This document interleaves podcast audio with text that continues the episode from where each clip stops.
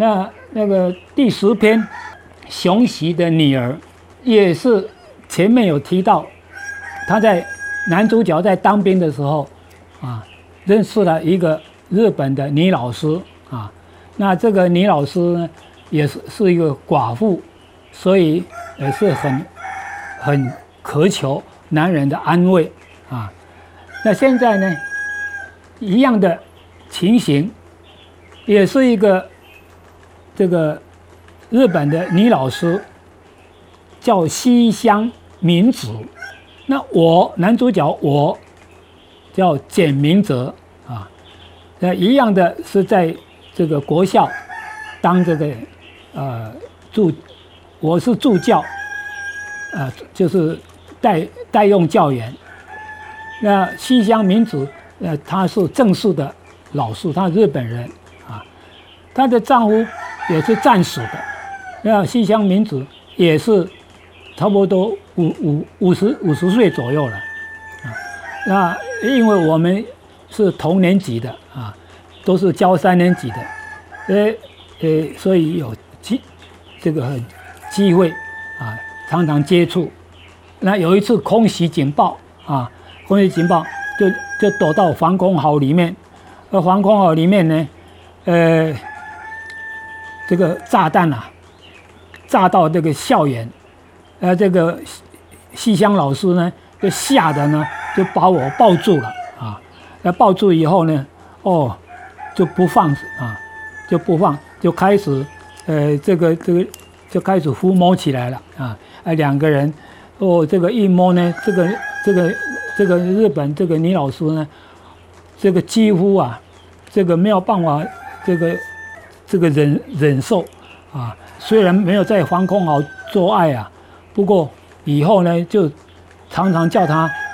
到他的宿舍啊。同样的情情节跟前面一篇那个女老日本女老师啊，哎，很像了，就是到他的宿舍，然后这个女老师就煮煮东西给他吃，那女老师再去洗这个这个泡浴浴缸，浴缸了以后就这个就就上来。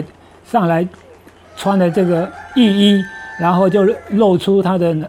这个胸部啊，露出他的这个呃大腿啦。这个过程都差不多，只是现在叶世涛他的这个描画非常的细腻。他说：“哦，他的那个三角地带啊，那个丛林呐，不只是在骨间呐，还从肚脐下一直。”密密麻麻的向下延伸，哦，他的小腿和手背都长了汗毛啊，这不像我们的汗毛，好像头发一样的那样又密又黑啊。我看了呢，这我的男男根呐，就不禁的怒挺起来啊。哦，这个这个女老师啊，她呢很。看我的这个男根怒怒起来的怒挺起来，后他就很高兴，他的双手啊就抓住我的男根，然后放进他的嘴里，然后他开始猛吸起来啊，那他的舌头啊像那个蛇蛇的，像那个蛇啊的舌头粘住了我的男根啊，我从来没有这样的经验，这样的吸我的男根啊。我是一个呃台湾人啊，我不能输给这个日本人啊，堂堂堂堂男，这个台湾的男男子汉呐，对方是这么强，我不能示弱啊啊，哦，我就也一样的很啊，用力的猛戳猛戳他的啊，这个这个这个三角地带啊怎么样了哈？而这个这个描写就。更是比前面那个日本女老师又更夸张。第十十一篇的鸟笼的女主角是秋霜啊，这也是几五十几岁，也是丈夫是呃呃死了丈夫，然后她守寡守寡守了十十几年啊，那这个呃一样的呃。林秋霜啊，同样的这个一些动作了哈。秋霜姐啊，把舌头放进我的这个嘴里吸引一阵快感啊，怎么样？这个描写都跟前面差不多啊。接着都是杜杜小月就描写，呃，一个那个经开那个杜小月面面面店的啊，这个女老板，那女老板为了要这个报答我。我因为帮他的女儿补习，啊，然后考上这个呃台南女中，所以他报答我。这个呢，这个女老板也是一个寡妇啊，也是四十几岁，然后也一样的叫我去她家里吃吃饭，然后接着就是开始啊床上做爱。呃，再来第十三篇，只有呃莲雾的呃斋堂。啊，这个斋堂前面也出现过同样的这个这个背景。那这个斋堂里面啊，有一个叫这个姓苏的苏，我叫他叫苏阿妈，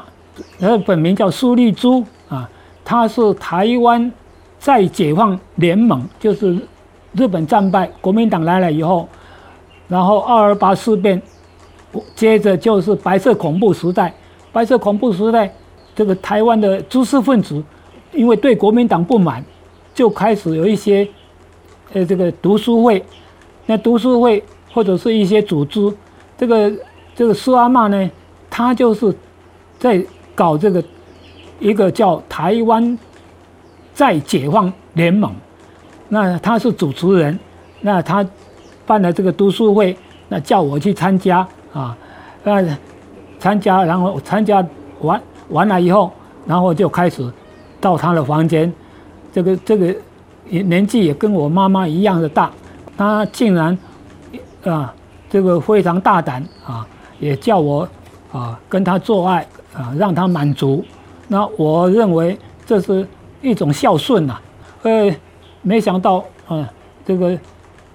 他有那么那么强的呃性欲啊。第十四篇。阿母的情人，这是前面我那个那个阿梅姨，阿梅姨的妹妹叫林秋月，也是四十四十岁啊。这个林秋月的男朋友去南洋当军夫，没有回来，所以也是一个呃寂寞的啊中这个中年女人啊。那这个呃也是一样啊，呃我去了以后。他也是很殷勤啊，然后都是十几年，这个都都没有接这个接触到啊这个男人啊，然后就看到我就啊非常的啊兴奋啊。最后一篇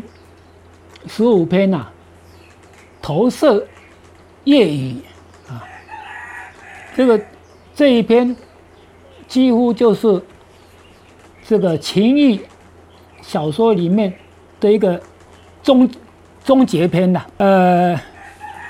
前面所有的一些手法对性的描写，几乎都把它综合到这这一篇来。我不知道叶世涛是不是有预感，他可能活不久，过两年他就去世了。在这个八十二岁的最最后这一篇，就把所有的性的描写，通通把它综合在这一篇，总合起来。所以这一篇的女主角、男主角是简明哲，呃，一样的这个年轻的啊，小学的老师啊，女主角呢？这里面有三个女主角，呃，一个是这个潘婉容，这潘婉容就是希拉雅的一个头目的女儿。那这个潘婉容这个角色在前面已经出现过几次，可是都是小时候的潘婉容啊。那在这一篇呢？潘婉容已经毕业了，那也也是在同一个学校，跟我跟简明哲同一个学校教书啊。那所以这个潘婉容、简明哲在以前前几篇就已经注意到的一个头目的女儿，最在这一篇里面，最后简明哲啊就跟这个潘婉容订婚了。那大胆的表示爱意以后，双方这个女方这个家长同意，就就订婚。在订婚的那一天晚上，啊，就是在他们这个西亚雅的这个部落里面，这个那天晚上，潘婉容就主动到我的房间来，啊，就很大胆的啊脱光了身体，那那以前。这个潘婉容常常出现的时候，都是非常保守的。可是今天呢，他订婚了，然后他就表示他其实他很早，他们这个希腊雅的女人是一个女性社主义的社会。他呢，其实在小学五六年级的时候就已经有性经验了啊，所以他这个呃现在已经订婚了。就正式的跟他说，我就是呃，你要怎么样，都随便你搞啊。我我的经验很丰富，小学五六年级我就有经验了。我们这个西拉雅的女人呐，非常主动啊。虽然以前我都拒绝你啊，现在我完全开放了。简明者啊，哦，就得到一个满足了。可是呢，那我虽然。啊，订婚了，我也得到那个啊一一个一个固定的对象了，可是我还是不满足，我还是还会想念以前的那些老女人啊，所以啊过一阵子我又去找这个呃林秋霜，那阿姨看到我好久没有来啊，哦，他很饥渴，马上看到我就马上脱光啊啊，他也很很开放啊。也也也也满满足，满足到最后都已经好像昏倒下去，昏完了以后又去找这个阿妈施阿妈啊，这个施阿妈呢也一样哦，这个好久没有来呀，我好等你呀，好好好期待你呀，哦，就然后也一样的，这个呃就把他呃赶就压压压着我啊压着我，然后呢。就把我的男根呐，就插到他的这个裂缝里面，哦哦，然后他啊，这个拼命的上下猛猛猛动啊，然后最后也一样的陶醉的恍惚的呃那个样子啊。这篇小说最后也是中这个叶世涛小说的最后一句话，我觉得这句话很重要。这个跟跟苏阿妈做爱以后。临走，临走时，苏阿妈叮咛道：“你已经有了媳妇，就是你已经订婚，跟那个头目的女儿订婚了啊！你已经有了媳妇，我们之间到这儿告一段落。欢迎你随时来我这儿聊天，安慰我的寂寞。希望你常常来安慰我的寂寞。”那这个男主角简明哲呢，从这个小巷走出来，回忆这一天晚上的遭遇，呃，一个晚上搞了两个老女人了。最后他走出来，他说：“恍若一场难忘的梦。”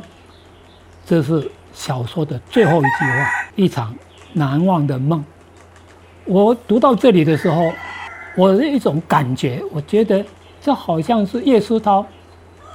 最后的留下的遗言呐。借着这个，呃，这个小说的这个老女人，希望你常常来找我聊天，安慰我的寂寞。然后我感觉到好像一场梦，是难忘的梦。那么怎么样去解读这个读者啊，自己去想象。啊，自由的去去联想都可以了啊。反正这里面呢，呃，叶思涛啊，刚刚介绍了这这些作品，我大概就是列举十五篇作为他的这个有关情谊的这个呃代表的作品。我把它综合起来，这个里小说里面的男主角，不管是第一人称的我，或者是第三人称的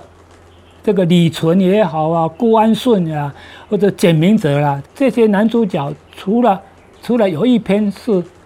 呃中年的男工人，只有第一篇之外，都几乎都是年龄都是高中毕业十七八岁啊。差不多三十岁，他这个从这个呃被关了以后出来，这个差不多都是三十岁以前，也就是说是一个年轻力壮的男人。然后他的这个这个里面的男主角的学历，差不多都是男男二中毕业啦，或者毕业以后当了这个呃代用教员啦，或者去当兵啊，当日本兵啊。啊啊，然后国民党来了以后，又又去去当老师啊，参加读书会啊，被逮被捕啊，然后被捕了以后放回来，呃，又去当老师啊，这些经历啊，其实任何人一看都是都知道，这个是作者本身叶世涛本身的经历啊，都是代表一个那个时代的一个知识分子啊。而且年纪都很轻，所有这篇这些作品里面，共通的一个特点，这女主角啊，除了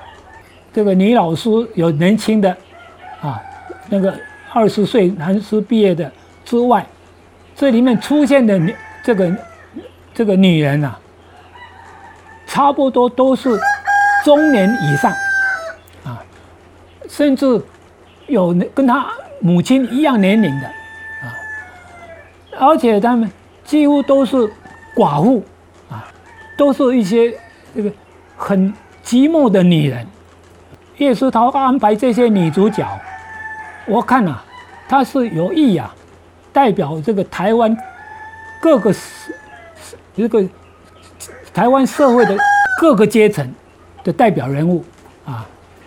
有妓女呀，有义旦呐。还有有的是呃，这个贵妇型的啊，啊，不过有一个共通点，就是他们除了那个没有结婚的，差不多都是有过这个经验，然后他的未婚夫也好，他的丈夫也好，都死掉了，有的是战死的，有的是病死的，都是一些寡妇守寡的，啊，这个就是这这这里面的一个女主角几乎是共通的。对这个性啊饥渴啊，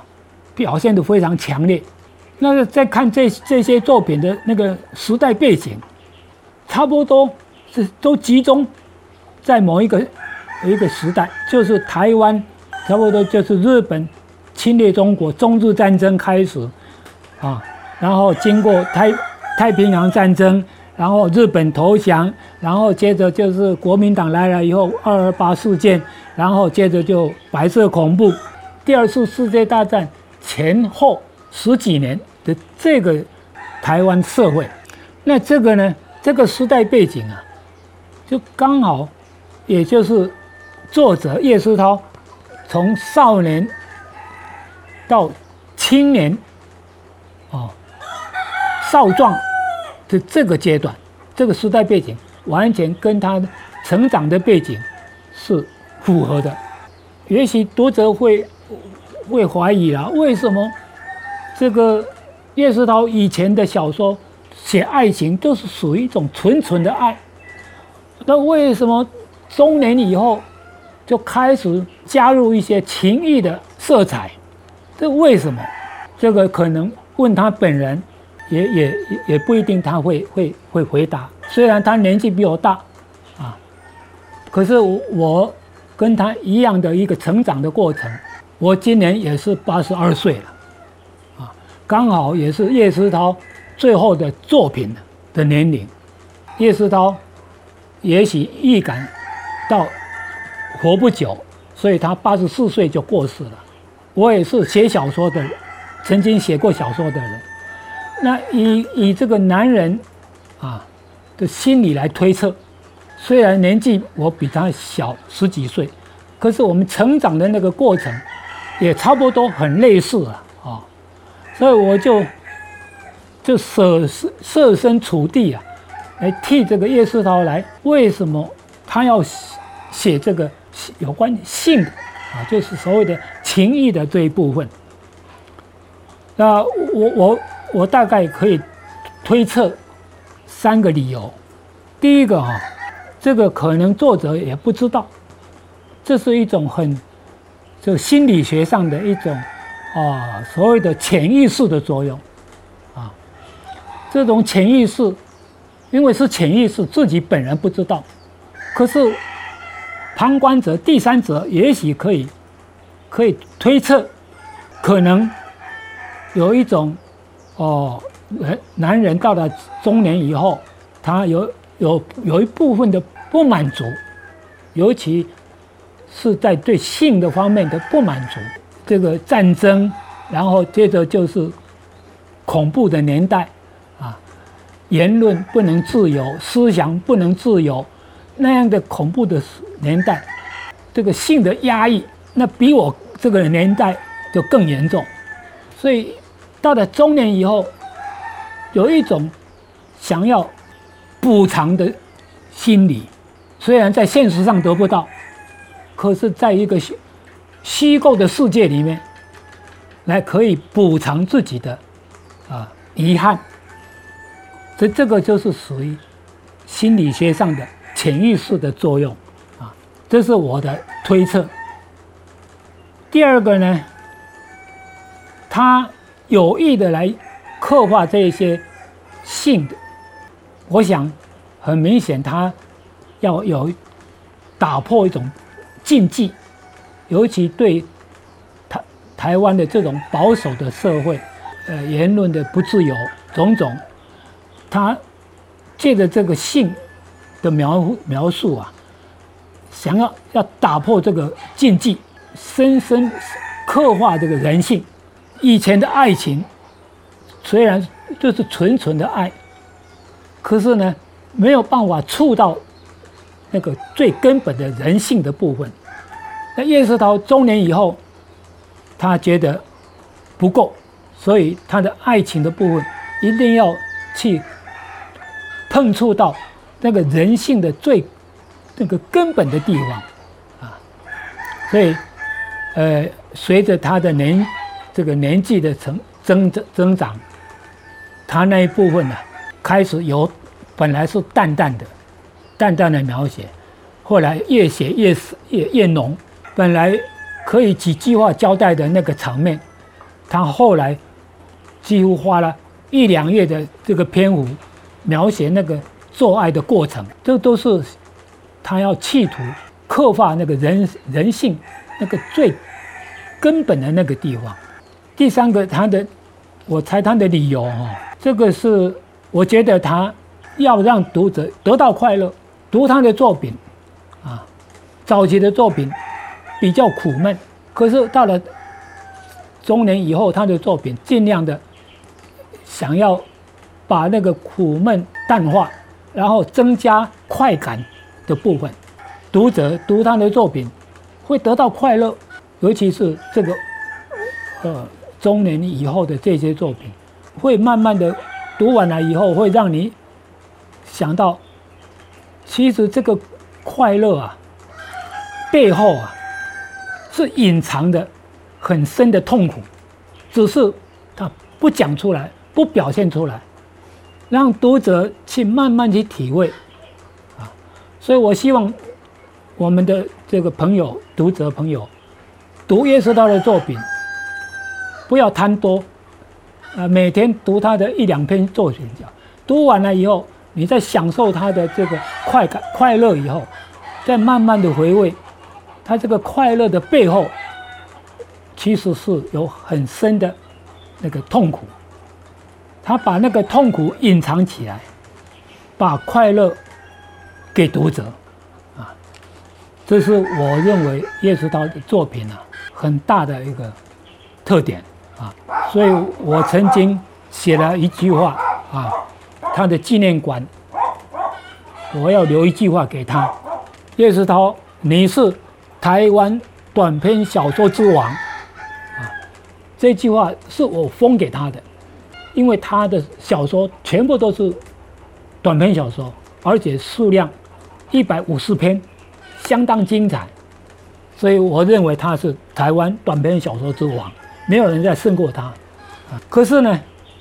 我发现他是一位最不快乐的作家，因为他把快乐都分给读者了，把快不快乐的部分他自己承担下来。所以我用这句话追念我的这个老前辈，也是老朋友叶世涛先生。我希望我们这个读者啊，多多的啊来欣赏叶世涛的作品，然后有兴趣的话，读完了以后再看看他的评论，那个评论很多，那随笔更多啊。那这个小说部分，我觉得一定要好好的阅读。好，以上谢谢。